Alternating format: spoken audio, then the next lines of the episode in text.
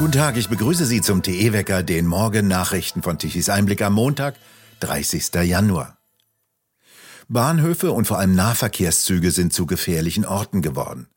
Die Zahl der Messerangriffe in Zügen und in Bahnhöfen hat sich im vergangenen Jahr gegenüber dem Vorjahr verdoppelt. Gestiegen sind vor allem Attacken mit Messern im Nahverkehr. Wie die Bundespolizei in einer Auswertung belegt, wurden im vergangenen Jahr knapp 400.000 Straftaten in Zügen und auf Bahnhöfen registriert. Wie Bild am Sonntag aus der Statistik der Bundespolizei zitiert, sei dies eine Steigerung von 12 Prozent. Über 14.000 Straftaten wurden als Körperverletzungen eingeordnet. In den Zügen kam es zu 82 Messerangriffen. Im Vorjahr waren es noch 44. An Bahnhöfen und Haltestellen gab es 254 Messerattacken gegenüber 122 im Jahr zuvor. Im vergangenen Jahr wurden laut Angaben der Bundespolizei fünf Personen getötet. 2022 wurden 6.747 Menschen verletzt, gegenüber 4.138 im Jahr zuvor. Der Präsident des Deutschen Landkreistages hat Bundeskanzler Scholz aufgefordert, die Aufnahme von Asylbewerbern zu begrenzen, es seien kaum noch freie Kapazitäten vorhanden. Landrat Sager sagte in einem Interview gegenüber der FAZ, die Leute kämen teilweise in Zelten unter. Außerdem würden die Landkreise immer noch auf eine ausreichende Finanzierung der Unterkunftskosten warten. Mittlerweile hätten sich bei den Wohnkosten für anerkannte Flüchtlinge eine Lücke von insgesamt zwei Milliarden Euro pro Jahr ergeben. Die einseitige Belastung Deutschlands sei zudem mit erheblichem gesellschaftlichen Sprengstoff verbunden. Es entstehe großer Schaden in Deutschland, so Sager, wenn die Kommunen in eine Lage gebracht würden, in der sie nicht mehr handeln könnten. Dann verliere der Bürger nicht nur Vertrauen in die Kommunen, sondern auch in den Staat als Ganzes. In der EU müsste geregelt werden, dass Menschen, die schon Zuflucht gefunden hätten, nicht alle automatisch nach Deutschland weitergeleitet würden, weil hier die Sozialstandards am höchsten seien. Landkreise und Städte fordern deshalb ein Treffen mit dem Kanzler zu Flüchtlingsfragen. Im vergangenen Jahr mussten Arbeitnehmer in Deutschland das größte Minus beim realen Lohn seit Gründung der Bundesrepublik hinnehmen. Sogar in den schwierigen 1970er Jahren erlebten Arbeitnehmer nach Angaben des Institutes der deutschen Wirtschaft keinen Rückgang ihrer Kaufkraft in der Höhe wie derzeit.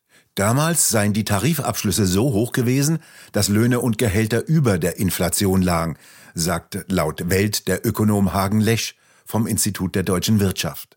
Noch fehlten zwar die abschließenden Zahlen für das letzte Quartal des vergangenen Jahres, klar ist aber, im vergangenen Jahr verteuerten sich Konsumgüter um etwa 7,9 Prozent, während die Bruttoverdienste nur um drei bis vier Prozent anstiegen. Waren und Dienstleistungen seien dauerhaft teurer geworden. Allein 123 Milliarden Euro wurden nach Angaben von Lesch im vergangenen Jahr für Energieimporte ausgegeben. Diese Kaufkraft sei ins Ausland abgeflossen.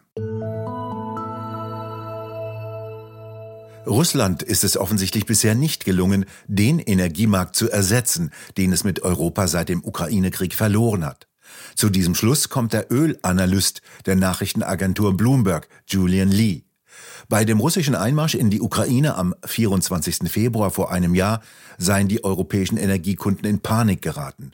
Ein Markt, der täglich fast 2,5 Millionen Barrel Rohöl, weitere eine Million Barrel Raffinerieprodukte und 155 Milliarden Kubikmeter Erdgas pro Jahr aufnahm, sei jetzt so gut wie verschwunden.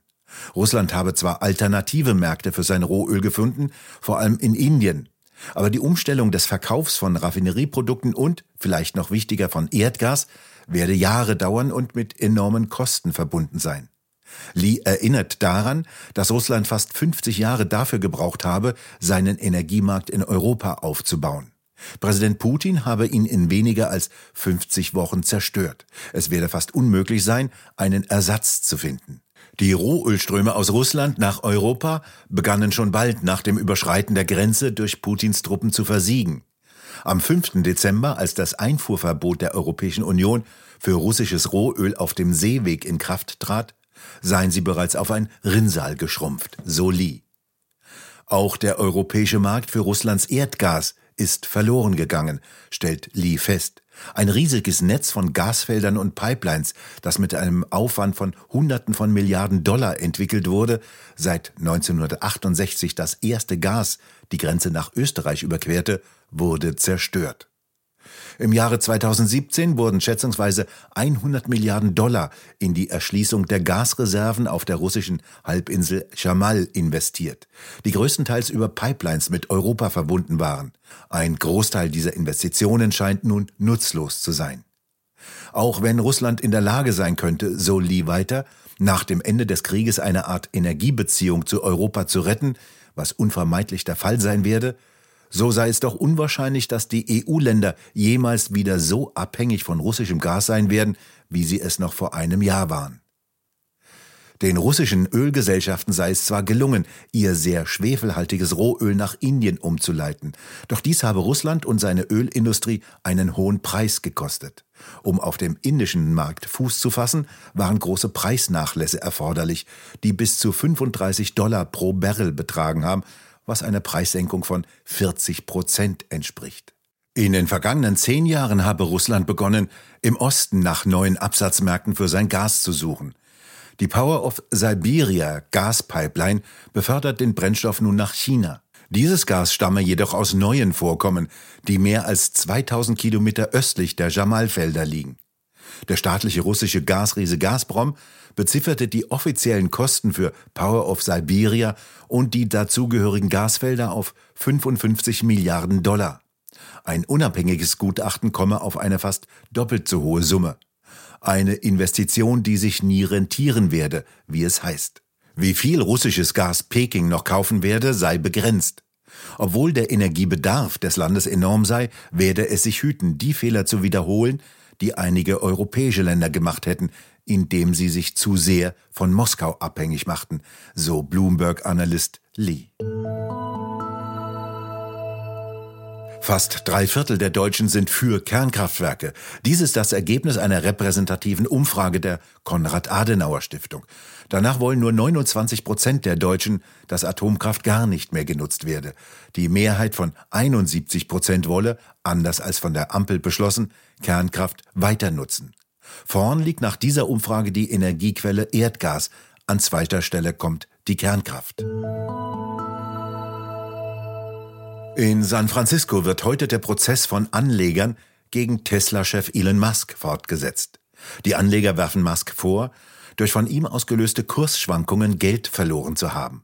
Im August 2018 hatte der Tesla-Chef erklärt, das Unternehmen von der Börse nehmen zu wollen, doch dazu kam es nicht. Währenddessen steigt die Tesla-Aktie nach ihrem Tiefstand Anfang des Jahres weiterhin an. Tennisstar Novak Djokovic gewann gestern die zehnten Australian Open.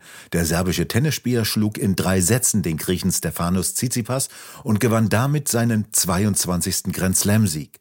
Noch vor einem Jahr warf ihn die australische Regierung brutal aus dem Land, weil er nicht geimpft war. Er durfte nicht an diesem Turnier teilnehmen, sondern durfte nur in einem Ausreisehotel nach Gerichtsprozessen auf seine Rückreise warten. Rettet unsere Industrie. Das ist das Thema der neuen Ausgabe des TE Talks. Roland Tichy diskutiert mit Fritz Fahrenhold, Werner Patzelt und Landwirt Anthony Lee. Wir können doch nicht einfach sagen, es ist zu wenig Strom da. Ganz einfach. Wenn Sie die Kohlekraftwerke, wir haben jetzt eine Verlängerung zwei Jahre, äh, das ist ja schon mal was. Äh, Braunkohlekraftwerke, Steinkohlekraftwerke sind wieder aus dem, aus dem Ruhestand sozusagen zurückgerufen worden. Aber in zwei Jahren wird sich die Situation nicht verändert haben. Und deswegen muss die äh, Bundesregierung sich ehrlich machen und sagen, entweder müssen wir äh, weiter an der Kohle festhalten. Wir müssen uns über die Kernenergie nochmal unterhalten. Und wir müssen auch die Frage äh, erörtern, warum nutzen wir nicht unsere eigenen Gasvorkommen, die in Deutschland vorhanden sind, die mit äh, viel weniger CO2-Fußabdruck und mit viel weniger Kosten aus der Erde zu holen sind, als sie aus Amerika herzutransportieren.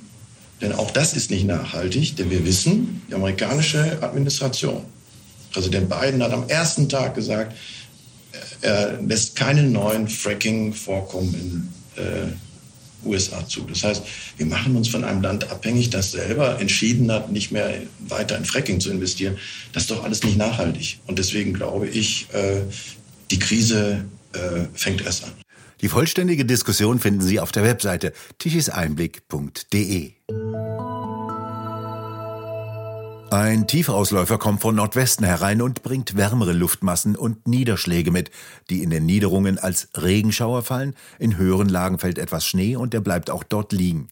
Im Süden bleibt es weitgehend trocken, der Himmel bleibt bedeckt mit gelegentlichen Auflockerungen. Die Temperaturen reichen bis zu 8 Grad im Norden, im Süden etwas kälter bei 2 bis 4 Grad. Und die Tiefs bringen immer wieder frischen Wind mit. Mal etwas bessere Nachrichten für die 30.000 Windräder in unserem Energiewende-Wetterbericht von Tichys Einblick. Es wird wieder windig, es darf wieder mit Strom von Windrädern gerechnet werden. Die haben seit einer Woche weitgehend stillgestanden. Strom mussten die konventionellen Kraftwerke produzieren. Gestern Mittag um 12 Uhr verbrauchte Deutschland 56 Gigawatt Strom, wieder ziemlich wenig. Das ist auch etwas dem Wochenende geschuldet, an dem die Industrie eher wenig verbraucht. Von diesen 56 Gigawatt kamen 20 Gigawatt von den Windrädern. Für eine kurze Zeit über Mittag schenkte die Sonne ein wenig Licht.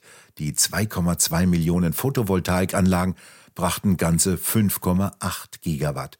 Ab nachmittags kam dann auch nichts mehr.